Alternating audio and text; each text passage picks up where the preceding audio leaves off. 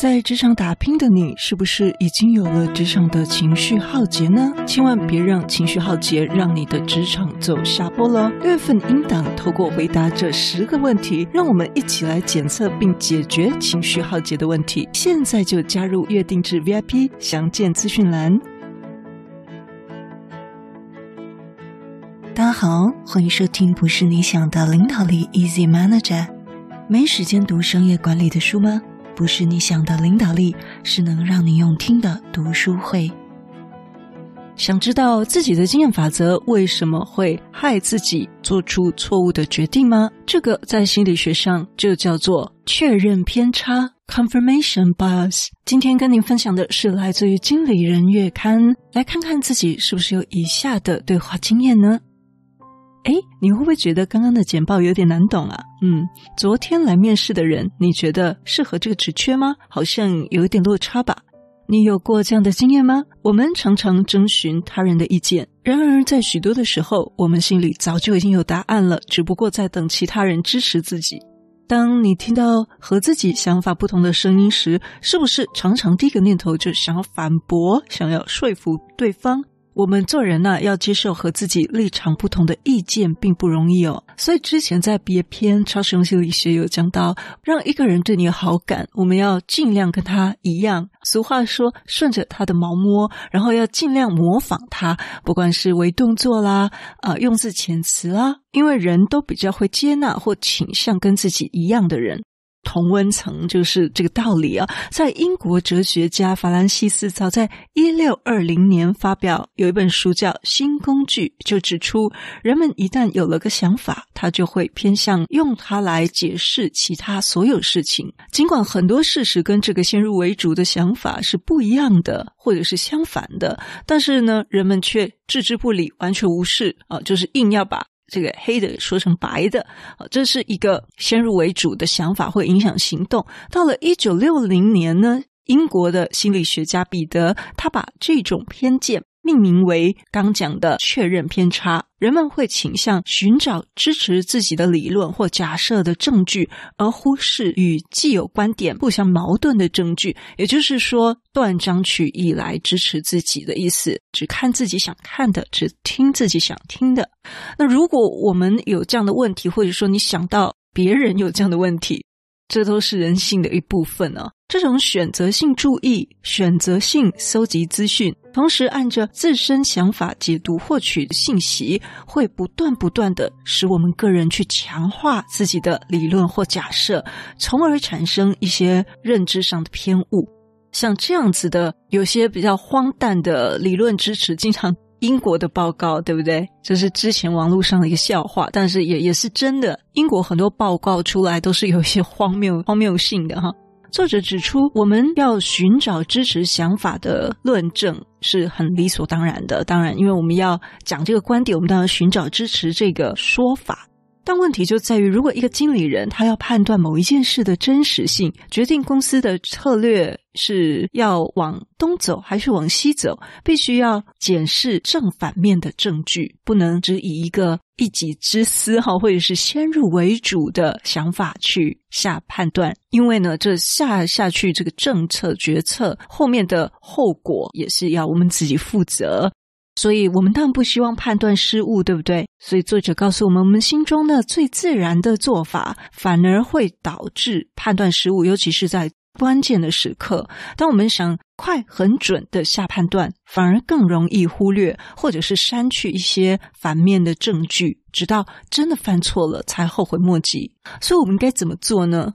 作者跟我们分享，对自己的决策抱持怀疑，整个决策才会更客观全面。好，再说一次哦，对自己的选择抱持怀疑。决策才会更客观全面。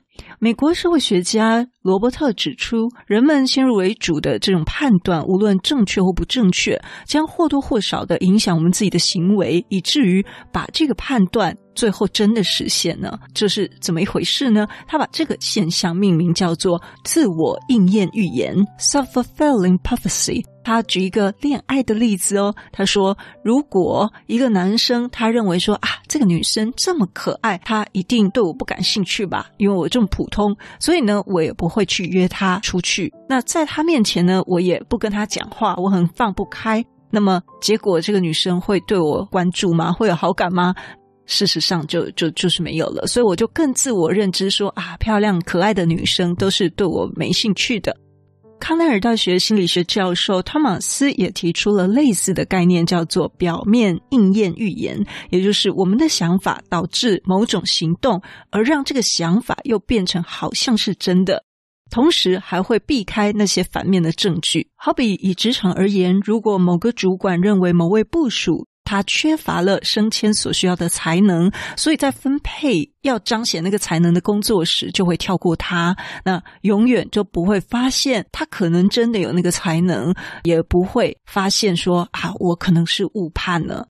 所以这本书告诉我们说，我们的大脑啊，很容易在放松的时候做出错误的判断，就是认知放松的时候。所以他说。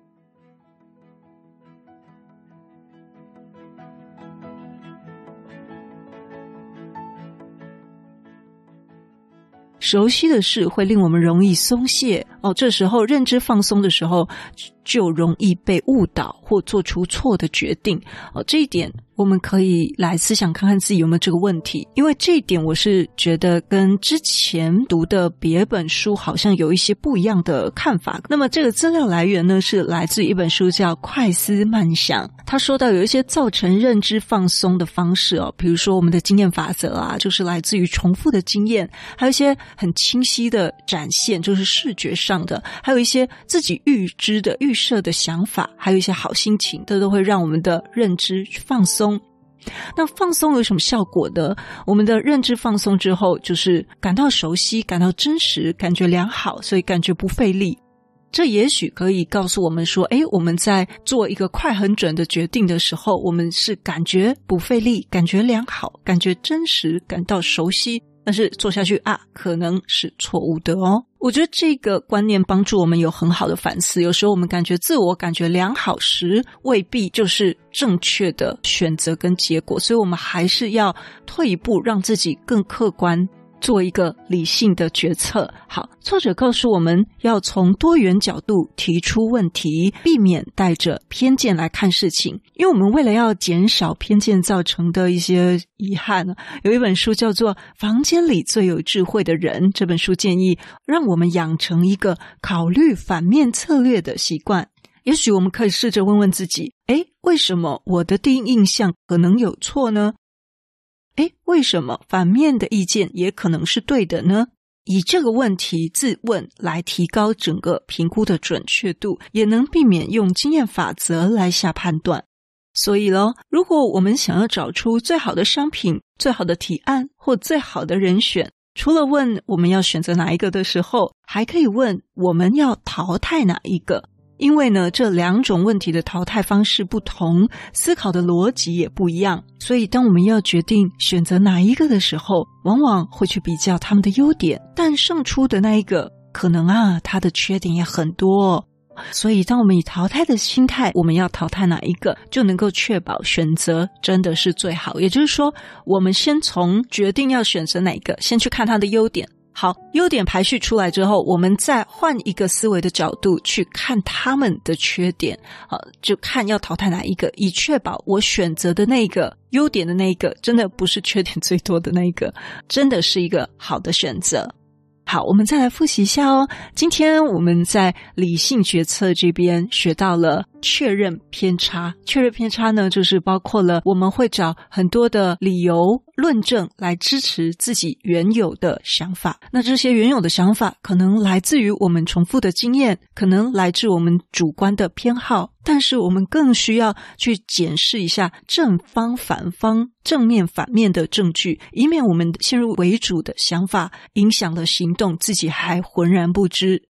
帮助自己训练自己从多元角度提出问题，避免带着偏见来看事情。那这个的确都是需要练习的。像今天这个举例就很好，先用优点比较法，然后再用缺点比较法，想说要淘汰哪一个，来确保我们的选择真的是正确的。另外，就是当我们的选择让我们自我感觉非常良好时，哎，这个也是要注意一下，是不是认知放松造成的结果？这真的是一个理性的决策吗？还是因为让我感觉大脑放松，所以我做这个决定？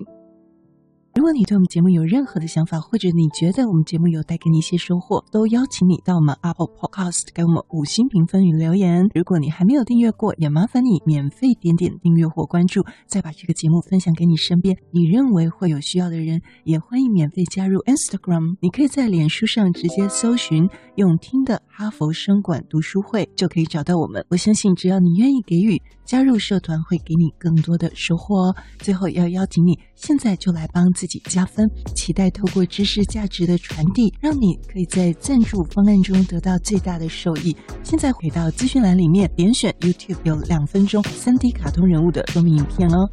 我知道你是非常非常忙碌的，但是你却选择收听我们这一集的节目，非常的感谢，而且你也是最棒、最优秀的。不是你想的领导力，是能让你用听的管理读书会，轻松就能让你用在职场上。祝福你有一个很棒的一天，我们下次见。